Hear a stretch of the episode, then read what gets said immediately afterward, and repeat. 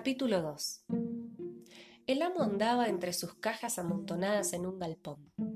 sentándose sobre esta, moviendo aquella, parándose ante la otra, rumiando su despecho en descompuestos monólogos donde la ira alternaba con el desaliento.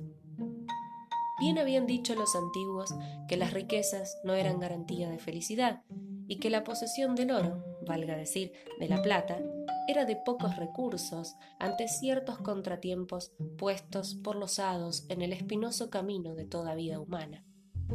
Desde la salida de la Veracruz habían caído sobre la nave todos los vientos encontrados que en los mapas alegóricos hinchan los carrillos de genios perversos enemigos de la gente del mar.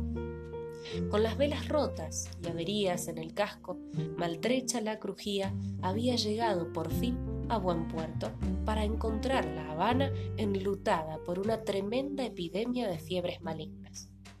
Todo allí, como hubiese dicho Lucrecio, era trastorno y confusión, y los afligidos enterraban a sus compañeros como podían. De Rerum Natura, libro 6, precisaba el viajero, erudito, cuando de memoria citaba estas palabras y por ello,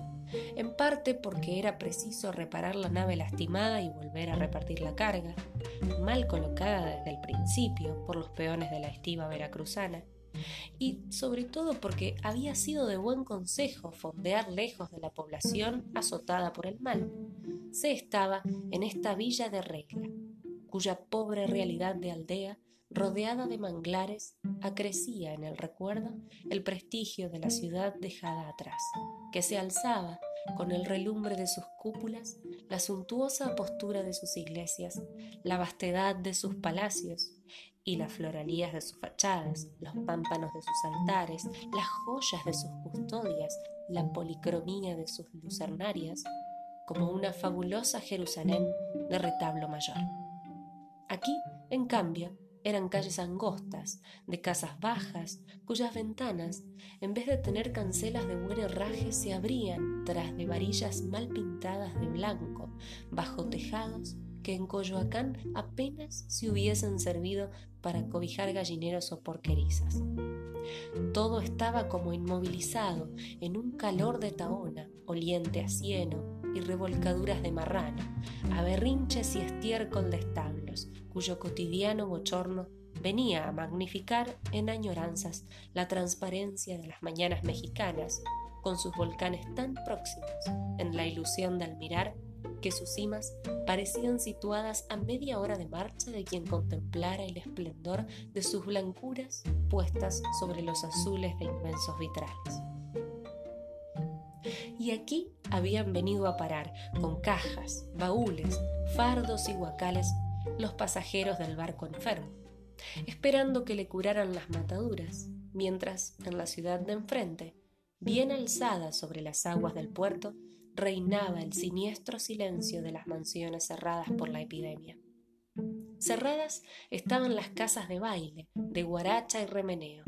con sus mulatas de carnes ofrecidas bajo el calado de los encajes almidonados. Cerradas las casas de las calles de los mercaderes, de la obra pía, de los oficios, donde a menudo se presentaban, aunque esto no fuese novedad muy notable, orquestas de gatos mecánicos, conciertos de vasos armónicos, pavos bailadores de forlana, los célebres mellizos de Malta y los insontes amaestrados que, además de silbar melodías de moda, con el pico ofrecían tarjetas donde estaba escrito el destino de cada cual.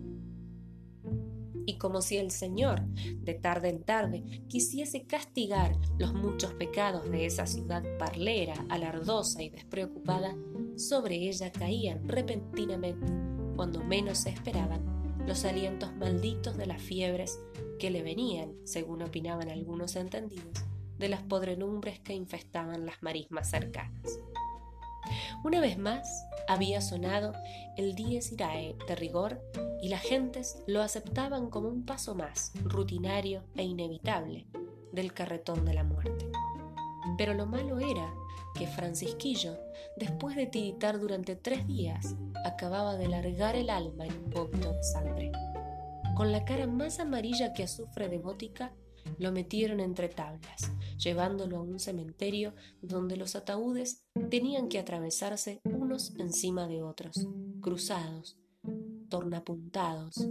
como maderas en astillero, pues en el suelo no quedaba lugar para los que de todas partes traía. Y he aquí que el amo se ve sin criado, como si un amo sin criado fuese amo de verdad,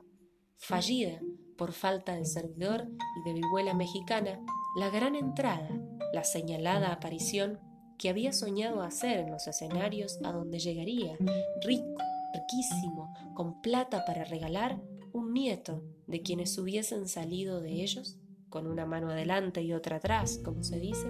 para buscar fortuna en tierras de América.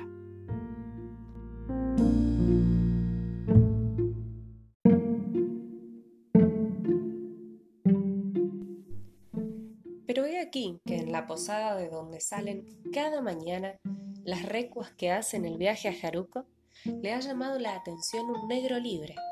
hábil en artes de almohaza y atusado que, en los descansos que le deja el cuidado de sus bestias, rasguea una guitarra de mala pinta o, cuando le vienen otras ganas, canta irreverentes coplas que hablan de frailes garañones y guabinas resbalosas, acompañándose de un tambor o a veces marcando el ritmo de los estribillos con un par de toletes marineros, cuyo sonido, al entrechocarse, es el mismo que se oye, martillo con metal, en el taller de los plateros mexicanos. El viajero,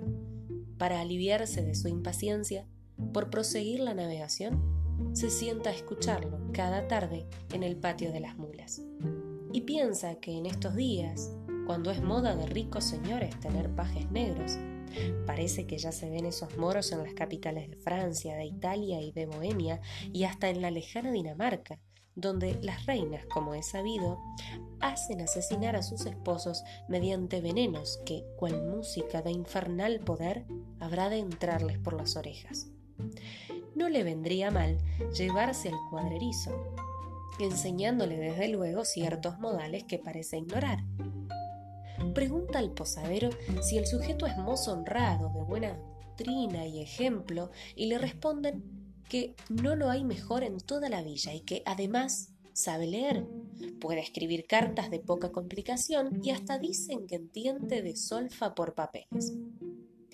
Traba pues conversación con Filomeno, pues así se llama el cuadrerizo, y se entera de que es bisnieto de un negro salvador que fue, un siglo atrás, protagonista de una tan sonada hazaña que un poeta del país llamado Silvestre de Balboa la cantó en una larga y bien rimada oda titulada Espejo de Paciencia. Un día, según narra el mozo, echó anclas en aguas de Manzanillo, allí donde una inacabable cortina de árboles playeros suele ocultar lo malo que puede venir del mal, un bergatín al mando de Gilberto Girón hereje francés de los que no creen en vírgenes ni santos, capitán de una caterva de luteranos, aventureros de toda la haya, de los muchos que siempre listos a meterse en empresas de desembarcos, contrabandos y rapiñas, andaban trashumando fichorías por distintos parajes del Caribe y de la Florida.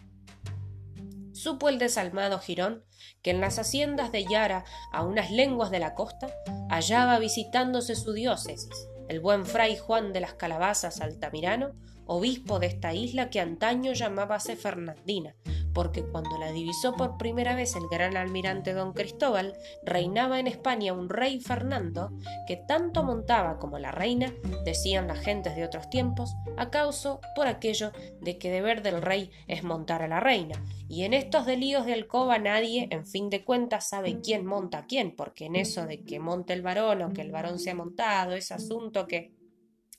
Prosigue tu historia en línea recta, muchacho, interrumpe el viajero. Y no te metas en curvas ni transversales, que para sacar una verdad en limpio, menester son muchas pruebas y repruebas. Así lo haré, dice el mozo. Y alzando los brazos y accionando las manos como títeres, con los dedos pulgares y meñiques movidos como bracitos, continúa en la narración del sucedido con tanta vida como la pone cualquier bululú de buen ingenio en sacarse personajes de tras las espaldas y montarlos en el escenario de sus hombros.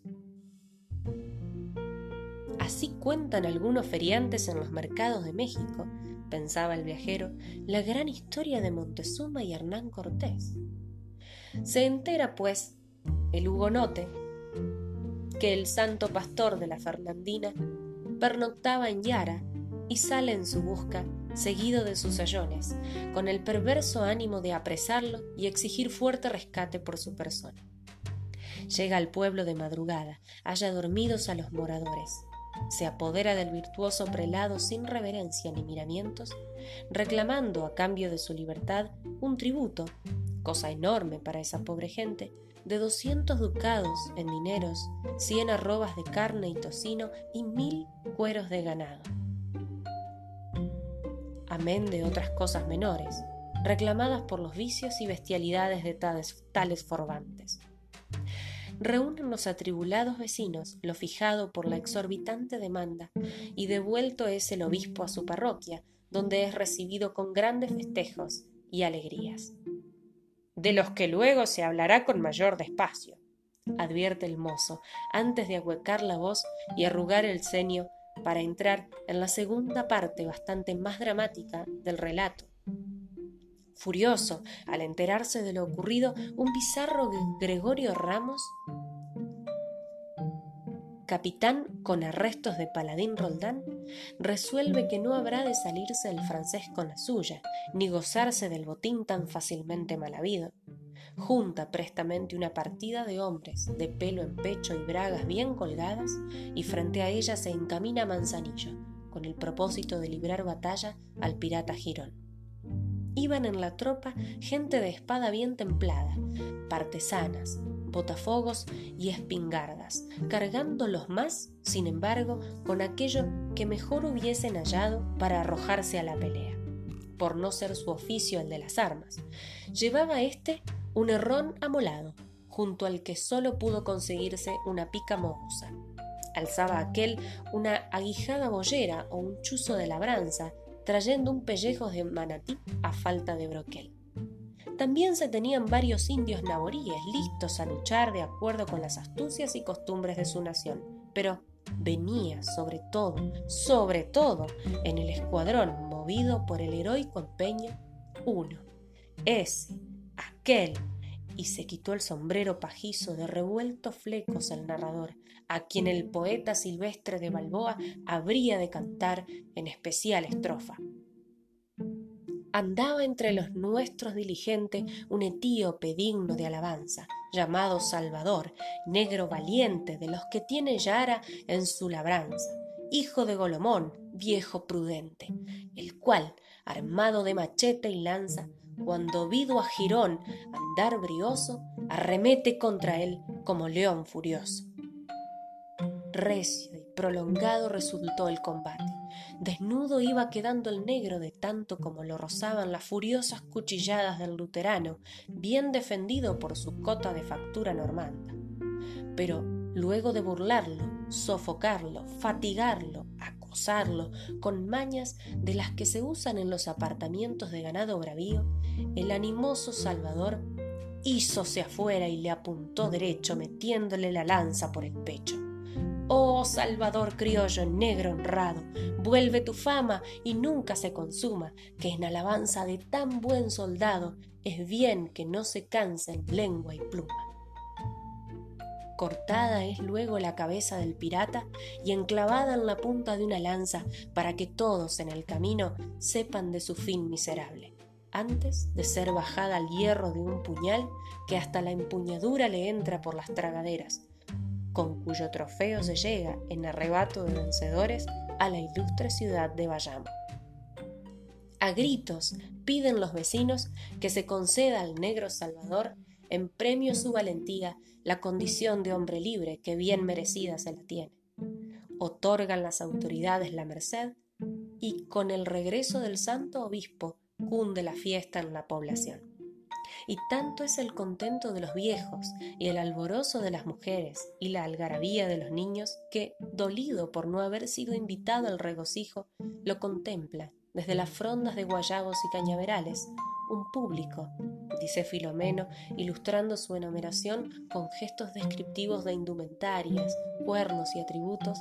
de sátiros, faunos, silvanos, semicarpos, centauros, náyades y hasta amadríadas en nahuas.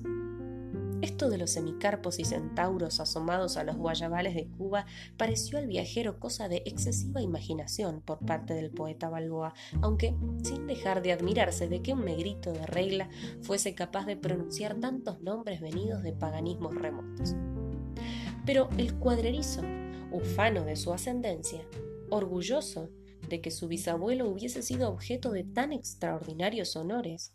no ponía en duda que en estas islas se hubiesen visto seres sobrenaturales, engendros de mitologías clásicas semejantes a los muchos,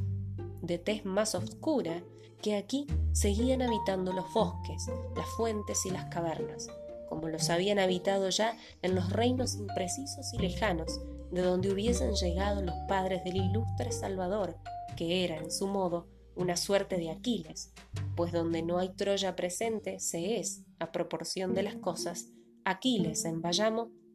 o Aquiles en Coyoacán, según sean de notables los acontecimientos.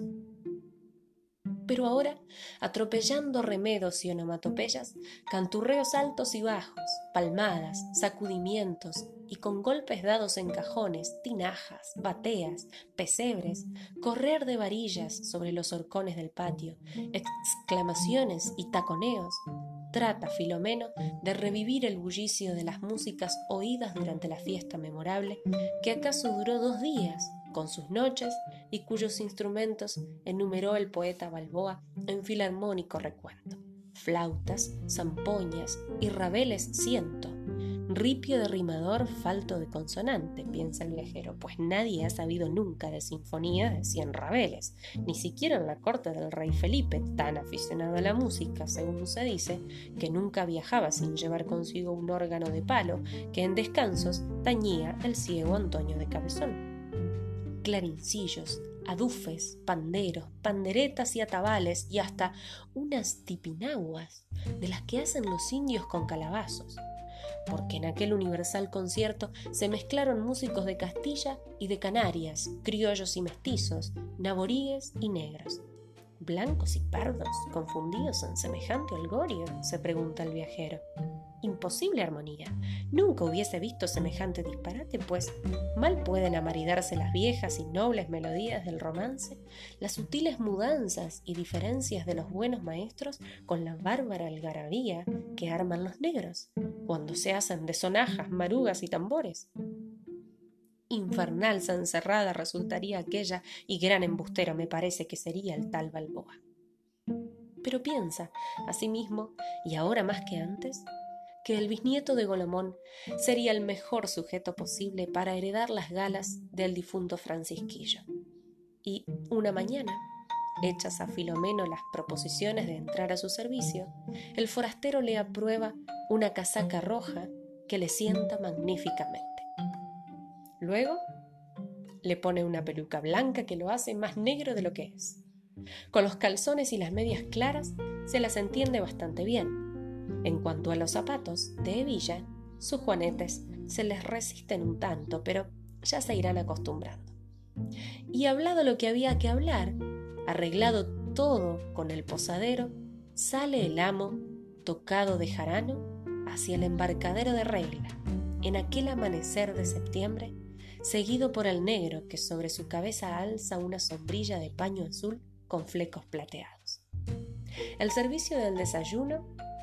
con tazas grandes y tazas chicas, todas de plata, la vacía y el orinal, la jeringa de las lavativas, también de plata, la escribanía y el estuche de las navajas, el relicario de la Virgen y el de San Cristóbal, protector de andariegos y navegantes, vienen en cajas, seguidas de otra caja que guarda los tambores y la guitarra de Filomeno, cargadas al lomo de esclavos a quienes el criado, ceñudo bajo el escaso resguardo de un tricornio charolado, apura el paso gritando palabras feas en dialecto de nación.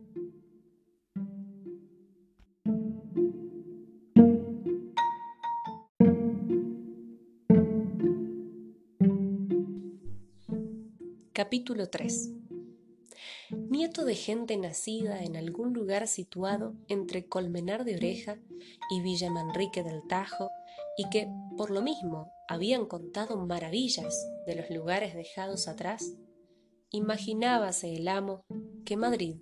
era otra cosa. Triste, deslúcida y pobre le parecía esa ciudad, después de haber crecido entre las platas y tesontles de México.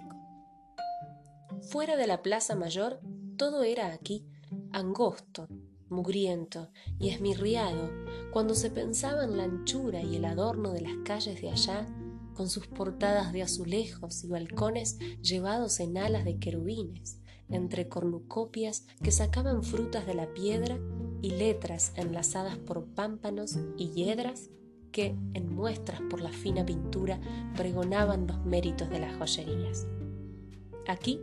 las posadas eran malas, con el olor a aceite rancio que se colaba en los cuartos, y en muchas ventas no podía descansarse a gusto por la bulla que en los patios armaban los representantes clamando los versos de una loa o metidos en griterías de emperadores romanos, haciendo alternar las togas de sábana y cortina con los trajes de bobos y vizcaínos, cuyos entremeses se acompañaban de músicas que si mucho divertían al negro por la novedad, bastante disgustaban al amo por lo destempladas.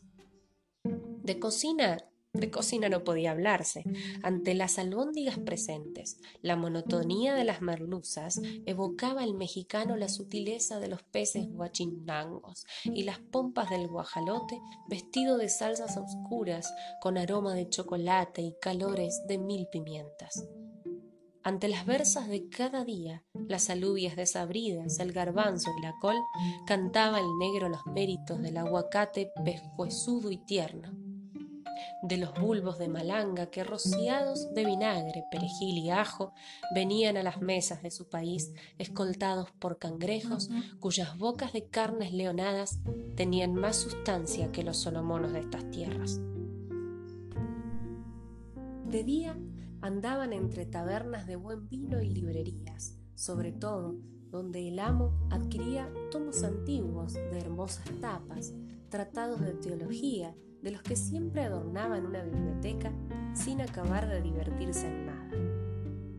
Una noche fueron de putas a una casa donde los recibió un ama obesa, ñata, visca, leporina, picada de viruelas, con el cuello envuelto en bocios, cuyo ancho trasero, movido a palmo y medio del suelo, era algo así como el de una enana gigante rompió la orquesta de ciegos a tocar un minué de empaque lagarterano y llamadas por sus nombres aparecieron la Filis,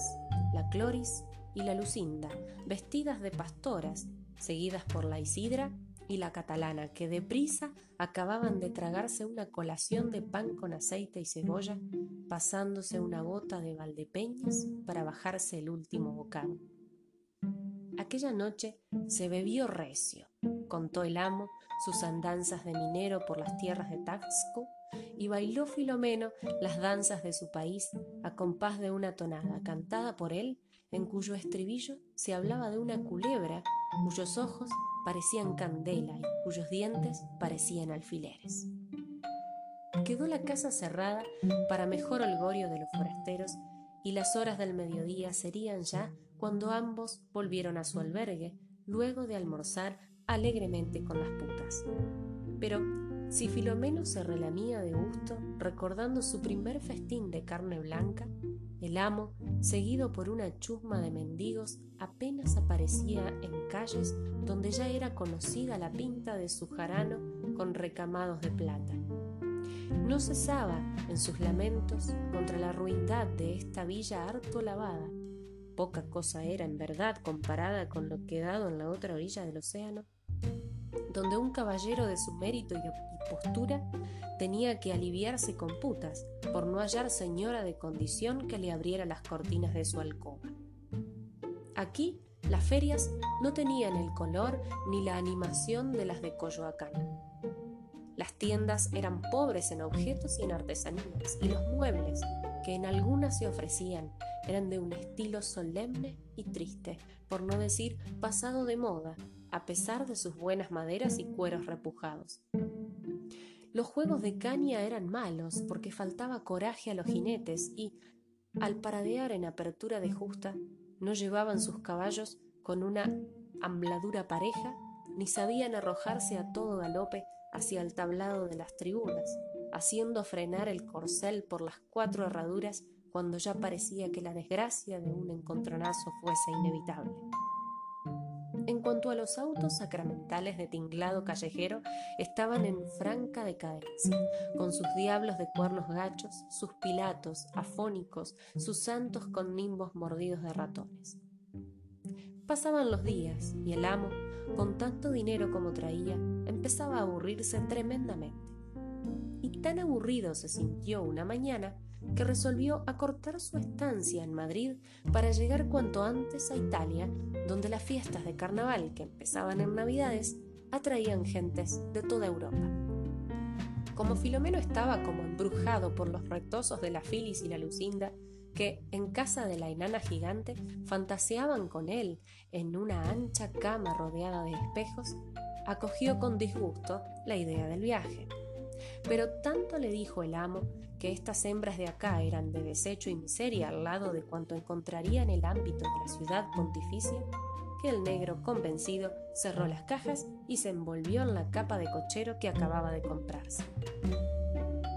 Bajando hacia el mar,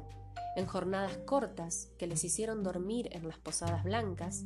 cada vez más blancas, de Tarancón o de Minglanilla, trató el mexicano de entretener a su criado con el cuento de un hidalgo loco que había andado por estas regiones y que en una ocasión había creído que unos molinos, como aquel que ves allá, eran gigantes. Filomeno afirmó que tales molinos en nada parecían gigantes, y que para gigantes de verdad había unos en África tan grandes y poderosos que jugaban a su antojo con rayos y terremotos. Cuando llegaron a Cuenca, el amo observó que esa ciudad, con su calle mayor subida al lomo de una cuesta, era poca cosa al lado de Guanajuato, que también tenía una calle semejante rematada por una iglesia. Valencia les agradó porque allí volvían a encontrar un ritmo de vida muy despreocupado de relojes que les recordaba el no hagas mañana lo que puedes dejar para pasado mañana de sus tierras de atoles y ajiacos. Y así, luego de seguir caminos de donde siempre se veía el mar, llegaron a Barcelona alegrándose el oído con el son de muchas chirimías y atabales, ruido de cascabeles, gritos de aparta, aparta, de corredores que de la ciudad salían. Vieron las naves que estaban en la playa, las cuales abatiendo las tiendas se descubrían llenas de flámulas y gallardetes, que tremolaban al viento y besaban y barrían el agua. El mar alegre, la tierra jocunda,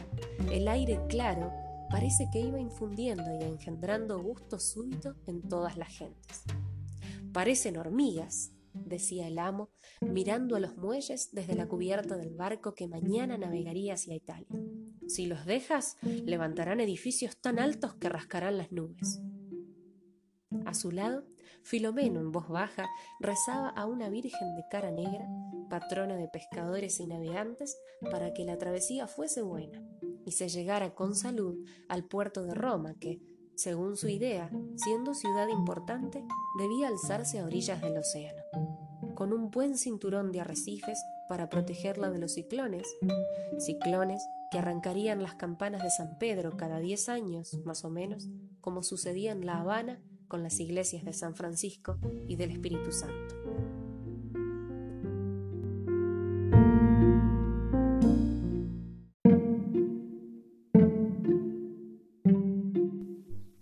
Capítulo 4 En gris de agua y cielos aneblados, a pesar de la suavidad de aquel invierno, bajo la grisura de nubes matizadas de sepia, cuando se pintaban abajo sobre las anchas, blandas, redondeadas ondulaciones, emperezadas en sus mecimientos sin espuma, que se abrían o se entremezclaban al ser devueltas de una orilla a otra entre los difuminos de acuarela muy lavada que desdibujaban el contorno de iglesias y palacios con una humedad que se definía en tonos de algas sobre las escalinatas y los atracaderos, en llovidos reflejos sobre el embaldosado de las plazas, en brumosas manchas puestas a lo largo de las paredes lamidas por pequeñas olas silenciosas entre evanescencias, sordinas, luces ocres y tristezas de moho a la sombra de los puentes abiertos sobre la quietud de los canales, al pie de los cipreses que eran como árboles apenas esbozados, entre grisuras, opalescencias, matices crepusculares, sanguinas apagadas, humos de un azul pastel, había estallado el carnaval. El carnaval de Epifanía, en amarillo naranja y amarillo mandarino, en ario y en verde raro, en rojo granate, rojo de petirrojo, rojo de cajas chinas, trajes ajedrezados en añil y azafrán, moñas y escarapelas, listados de caramelo y palos de barbería, picornios y plumajes, tornasol de sedas metido en turbamulta de rasos y cintajos, turquerías y mamarrachos, con tal estrépito de címbalos y matracas, de tambores, panderos y cornetas, que todas las palomas de la ciudad, en un solo vuelo que por segundos ennegreció el firmamento, huyeron hacia orillas lejanas. De pronto, añadiendo su sinfonía a la de banderas y enseñas, se prendieron las linternas y faroles de los buques de guerra, fragatas, galeras, barcazas del comercio, goletas pesqueras, de tripulaciones disfrazadas en tanto que apareció tal una pérgola flotante, todo remendado de tablones disparejos y duelas de barril, maltrecho, pero todavía vistoso y engreído, el último bucentauro de la Serenísima República sacado de su cobertizo en tal día de fiesta para dispersar las chispas, coheterías y bengalas de un fuego artificial coronado de girándulas y meteoros. Todo el mundo entonces cambió la cara. Antifaces de albayalde, todos iguales, petrificaron los rostros de los hombres de condición, entre el charol de los sombreros y el cuello del tabarro antifaces de terciopelo oscuro ocultaron el semblante, solo vivo en labios y dientes, de las embosadas de pie fino. En cuanto al pueblo, la marinería, las gentes de la verdura, el buñuelo y el pescado, del sable y del tintero, del remo y de la vara, fue una transfiguración general que ocultó las pieles tersas o arrugadas, la mueca del engañado, la impaciencia del engañador o las lujurias del sobador, bajo el cartón pintado de las caretas de mongol, de muerto, de rey siervo o de aquellas otras que lucían narices borrachas, bigotes a lo berebere, barbas de barbones, cuernos de cabrones. Mudando la voz, las damas decentes se libraban de cuantas obscenidades y cochinas palabras se habían guardado en el alma durante meses, en tanto que los maricones, vestidos a la mitológica o llevando basquiñas españolas, aflautaban el tono de proposiciones que no siempre caían en el vacío. Cada cual hablaba, gritaba, cantaba, pregonaba, afrentaba, ofrecía, requebraba, insinuaba, con voz que no era la suya, entre el retablo de los títeres, el escenario de los farsantes, la cátedra del astrólogo o el muestrario del vendedor de hierbas de buen querer, elixires para aliviar el dolor de hijada o devolver arrestos a los ancianos. Ahora, durante 40 días, quedarían abiertas las tiendas hasta la medianoche, por no hablarse de las muchas que no cerrarían sus puertas ni de día ni de noche. Seguirían bailando los micos del organillo, seguirían meciéndose las cacatúas amaestradas en sus columpios de filigrana, seguirían cruzando la plaza sobre un alambre los equilibristas, seguirían en sus oficios los adivinos, las echadoras de cartas,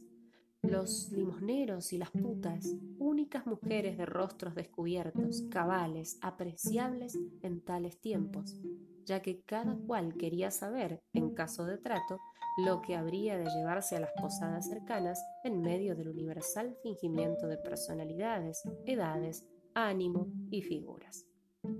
Bajo las iluminaciones se habían encendido las aguas de la ciudad, en canales grandes y canales pequeños, que ahora parecían mover en sus honduras las luces de trémules faroles sumergidos. Por descansar del barullo y de los empellones, de los zarandeos de la multitud, del mareo de los colores, el amo, vestido de Montezuma, entró en la boguette del café de Victoria Arduino,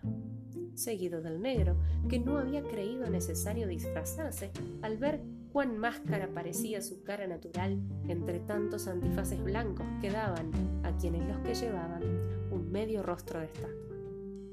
Allí estaba sentado ya en una mesa del fondo el fraile pelirrojo, de hábito cortado en la mejor tela, adelantando su larga nariz corva entre los rizos de un peinado natural que tenía, sin embargo, como un aire de peluca llovida. Como he nacido con esta careta, no veo la necesidad de comprarme otra, dijo riendo. ¿Inca? preguntó después, palpando los avalorios del emperador azteca. Mexicano, respondió el amo, largándose a contar una larga historia que el fraile, ya muy metido en vinos, vio como la historia de un rey de escarabajos gigantes. Algo de escarabajo tenía, en efecto, el peto verde, escamado, reluciente del narrador que había vivido no hacía tanto tiempo, si se pensaba bien, entre volcanes y templos, lagos y teocalis, dueño de un imperio que le fuera arrebatado por un puñado de españoles osados, con ayuda de una india enamorada del jefe de los invasores. Buen asunto, buen asunto para una ópera decía el fraile, pensando de pronto en los escenarios de ingenio, trampas, levitaciones y machinas, donde las montañas humeantes, apariciones de monstruos y terremotos con desplome de edificios serían del mejor efecto, ya que aquí se contaba con la ciencia de maestros tramoyistas capaces de remedar cualquier portento de la naturaleza y hasta de hacer volar un elefante vivo, como se había visto recientemente en un gran espectáculo de magia. Y seguía el otro hablando de hechicerías, de teúles, sacrificios humanos y coro de noches tristes, cuando apareció el ocurrente sajón, amigo del fraile, vestido con sus ropas de siempre, seguido del joven napolitano, discípulo de Gasparini, que, quitándose el antifaz por harto sudado, mostró el semblante astuto y fino que siempre se le alegraba en risas cuando contemplaba la cara oscura de Filomeno. ¡Oh, la yugurta! Pero el sajón venía de pésimo humor, congestionado por el enojo también desde luego por algunos tintazos de más, porque un mamarracho cubierto de cencerros le había meado las medias, huyendo a tiempo para esquivar una bofetada que, cayendo en la nalga de un marico, hubiese puesto a la víctima a ofrecer la otra mejilla, creyendo que el halago le venía en serio. Cálmate, dijo el fraile pelirrojo. Ya sé que la Agripina tuvo esta noche más éxito que nunca. Un triunfo, dijo el napolitano, vaciando una copa de aguardiente dentro de su café. El teatro Grimani estaba lleno. Buen éxito tal vez por los aplausos y aclamaciones finales, pero el sajón no podía acostumbrarse a este público. Es que aquí nadie toma nada en serio. Entre canto de soprano y canto de castrati era un ir y venir de los espectadores, comiendo naranjas, estornudando al rapé, tomando refrescos, descorchando botellas, cuando no se ponían a jugar a los naipes en lo más trabado de la tragedia. Eso, por no hablar de los que fornicaban en los palcos, palcos demasiado llenos de cojines mullidos, tanto que esa noche, durante el patético recitativo de Nerón, una pierna de mujer con la media rodada hasta el tobillo había aparecido sobre el terciopelo encarnado de una barandilla, largando un zapato que cayó en medio de la plata para gran regocijo de los espectadores, claro, repentinamente olvidados de cuanto ocurría en la escena. Y sin hacer caso de las carcajadas del napolitano, se dio Jorge Federico a alabar las gentes que en su patria escuchaban la música como quien estuviese en misa, emocionándose ante el noble diseño de un aria o apreciando con seguro entendimiento el magistral desarrollo de una fuga. Transcurrió un grato tiempo entre bromas, comentarios, hablar mal de este, de aquel, contar la historia de cómo una cortesana, amiga de la pintora Rosalba, yo me la tiré anoche, dijo Montezuma, había desplumado sin darle nada a cambio a un rico magistrado francés. Y entre tanto, sobre la mesa habían desfilado varios frascos panzones, envueltos en pajas coloreadas de un tinto liviano, de los que no ponen costras moradas en los labios, pero se cuelan, bajan y se trepan con regocijante facilidad. Este mismo vino es el que toma el rey de Dinamarca, que se está corriendo la gran fama del carnaval, de su puesto incógnito bajo el nombre de conde de Ollenborg, dijo el pelirrojo. No puede haber reyes en Dinamarca, dijo Montezuma, que empezaba a estar seriamente pasado de copas. No puede haber reyes en Dinamarca porque allí todo está podrido. Los reyes mueren por unos venenos que les echan en los oídos. Y los príncipes se vuelven locos de tantos fantasmas como aparecen en los castillos, acabando por jugar con calaveras como los chamacos mexicanos en día de fieles difuntos. Y como la conversación ahora iba derivando hacia divagaciones hueras, cansados del estruendo de la plaza que los obligaba a hablar a gritos, aturdidos por el paso de las máscaras blancas, verdes, negras, amarillas, el ágil fraile, el sajón de cara roja, el riente napolitano, pensaron entonces en la posibilidad de aislarse de la fiesta en algún lugar donde pudiesen hacer música y, poniéndose en fila, llevando de rompeolas y mascarón de proa al sólido tudesco seguido de Montezuma, empezaron a surcar la agitada multitud, deteniéndose tan solo de trecho en trecho para pasarse una botella de licor de cartujos que Filomeno traía colgada al cuello por una cinta de raso, arrancada de paso a una pescadera enfurecida que lo había insultado con tal riqueza de apóstrofes que allí los calificativos de Coglione e hijo de la grandísima puta venían a quedar en lo más liviano del repertorio.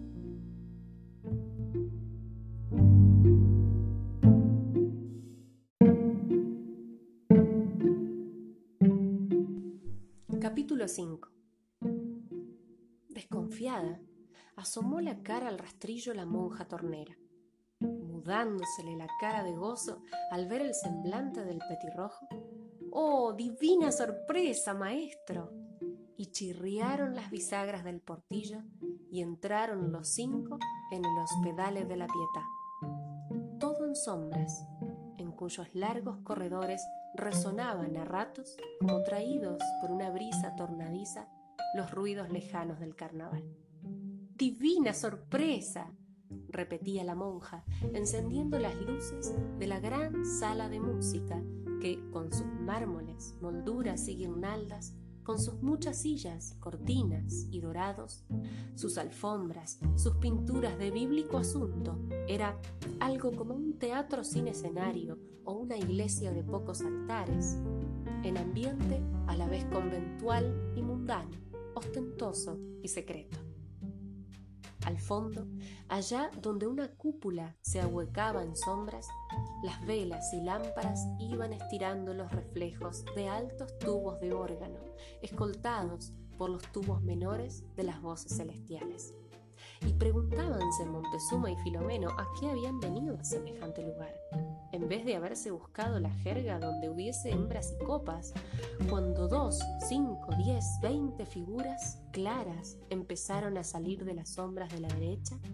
y de las penumbras de la izquierda, rodeando el hábito del fraile Antonio con las graciosas blancuras de sus camisas de holán, patas de cuarto, dormilonas y gorros de encaje y llegaban otras y otras más, aún soñolientas y emperazadas al entrar, pero pronto piadoras y alborozadas, girando en torno a los visitantes nocturnos, sopesando los collares de Montezuma y mirando al negro, sobre todo a quien pellizcaban las mejillas para ver si no era de máscara. Y llegaban otras y otras más, trayendo perfumes en las cabelleras, flores en los escotes, zapatillas bordadas, hasta que la nave se llenó de caras jóvenes. Por fin caras sin antifaces, reidoras, iluminadas por la sorpresa, y que se alegraron más aún cuando de las despensas empezaron a traerse jarras de sangría y aguamiel, vinos de España, licores de frambuesa y ciruela mirabel. El maestro, pues así lo llamaban todas, hacía las presentaciones. Pierina del violino, Catarina del corneto, Bettina de la viola, Bianca María organista, Margherita del arpadopia, Giuseppina del chitarrone, Claudia del flautino, Lucieta de la tromba. poco a poco, como eran setenta, y el maestro Antonio por lo bebido confundía unas huérfanas con otras, los nombres de estas se fueron reduciendo al del instrumento que tocaba. Como si las muchachas no tuviesen otra personalidad, cobrando vida en sonido, las señalaba con el dedo. Clavicémbalo, viola da brazzo, clarino, oboe, vaso di gamba, flauto, órgano di legno, regale, violino la francese, tromba marina, trombone. Se colocaron los atriles. Se instaló el sajón magistralmente ante el teclado del órgano, probó el napolitano las voces de un clavicémbalo, subió el maestro al podium, agarró un violín, alzó el arco y con dos gestos enérgicos desencadenó el más tremendo concierto grosso que pudieron haber escuchado los siglos. Aunque los siglos no recordaron nada, y es lástima porque aquello era tan digno de oírse como de verse. Prendido el frenético alegre de las setenta mujeres que sabían sus partes de memoria, de tanto haberlas ensayado, Antonio Vivaldi arremetió en la sinfonía con fabuloso ímpetu, en juego concertante, mientras Domenico Scarlatti, pues era él, se largó a hacer vertiginosas escalas en el clavicémbalo.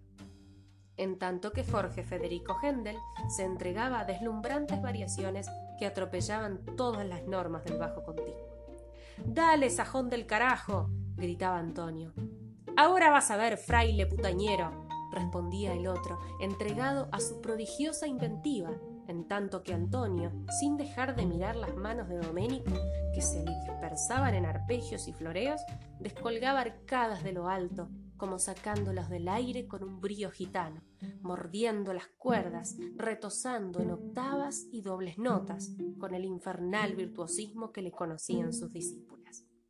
y parecía que el movimiento hubiese llegado a su colmo cuando Jorge Federico, soltando de pronto los grandes registros del órgano, sacó los juegos de fondo, las mutaciones, el plenum, con tal acometida en los tubos de clarines, trompetas y bombardas que allí empezaron a sonar las llamadas del juicio final.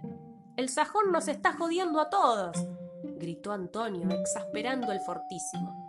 A mí ni se me oye, gritó Doménico arreciando en acordes. Pero entre tanto, Filomeno había corrido a las cocinas trayendo una batería de calderos de cobre de todos los tamaños a los que empezó a golpear con cucharas, espumaderas, batidoras, rollos de amasar, tizones, palos de plumeros, con tales ocurrencias de ritmos, de síncopas, de acentos encontrados que por espacio de 32 compases lo dejaron solo para que improvisara. Magnífico, magnífico, gritaba Jorge Federico. Magnífico, magnífico, gritaba Doménico, dando entusiasmados codazos al teclado del clavicémbalo. Compás 28, compás 29, compás 30, compás 31, compás 32. ¡Ahora! aulló Antonio Vivaldi y todo el mundo arrancó sobre el da capo con un tremebundo impulso sacando el alma los violines, oboes, trombones, regales, organillos de palo, violas da gamba y a cuanto pudiese resonar en la nave, cuyas cristalerías vibraban en lo alto como estremecidas por un escándalo del cielo. Acorde final. Antonio soltó el arco. Doménico tiró la tapa del teclado.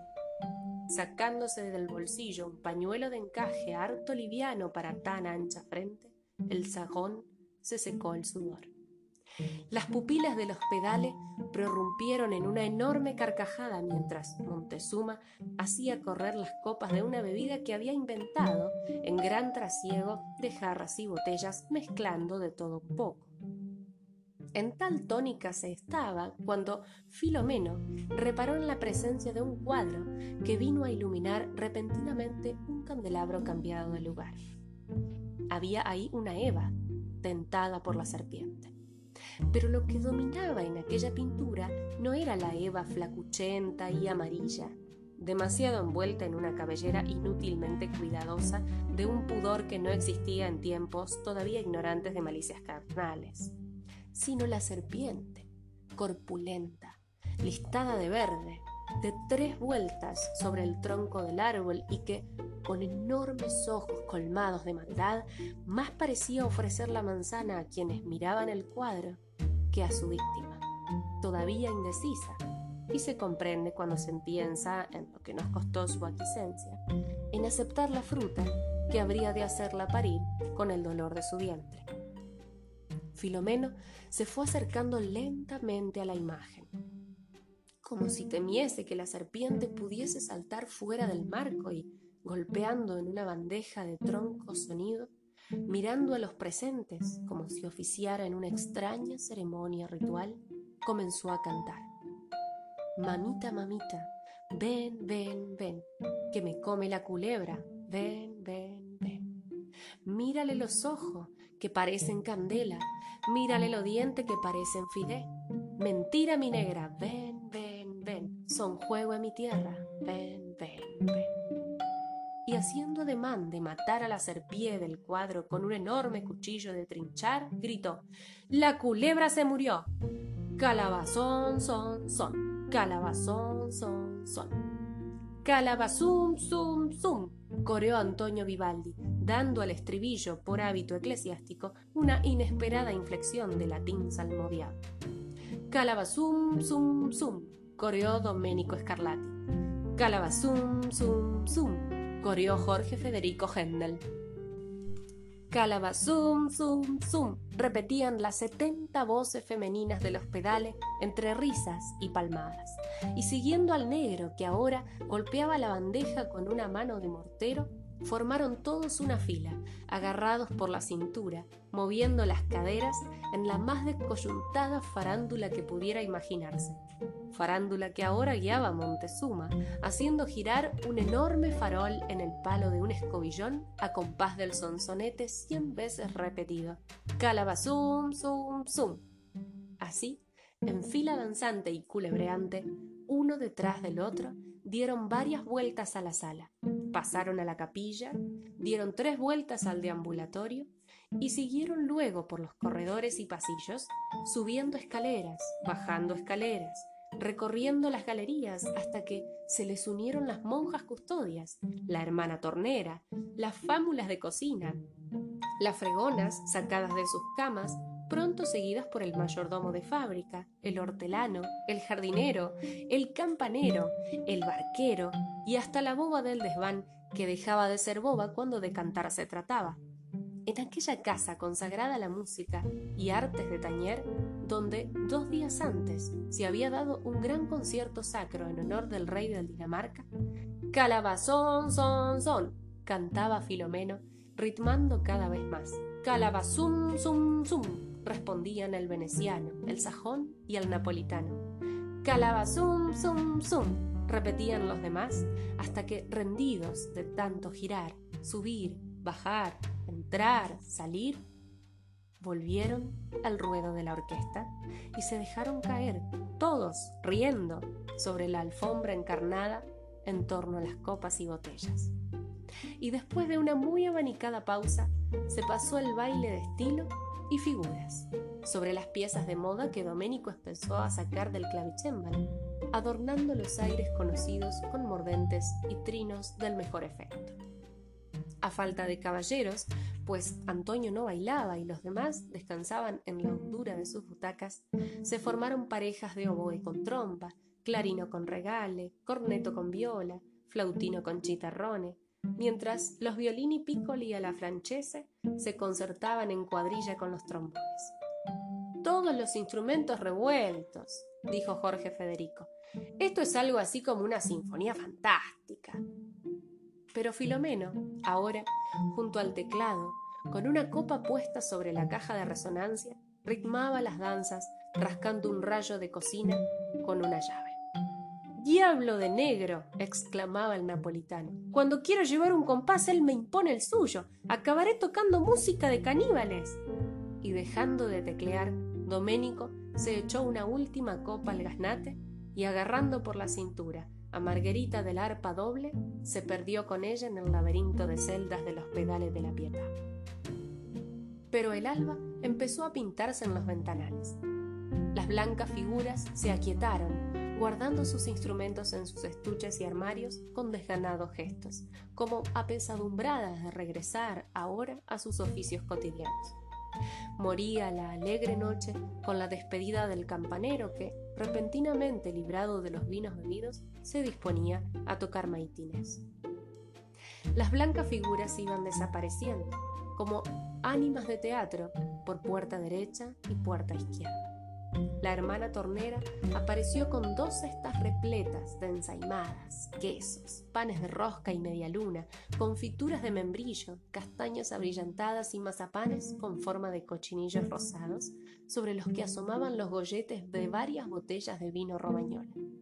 Para que desayunen por el camino. Los llevaré en mi barca, dijo el barquero. Tengo sueño, dijo Montezuma. Tengo hambre, dijo el sajón, pero quisiera comer en donde hubiese calma, árboles, aves que no fuesen las dragonas palomas de la plaza,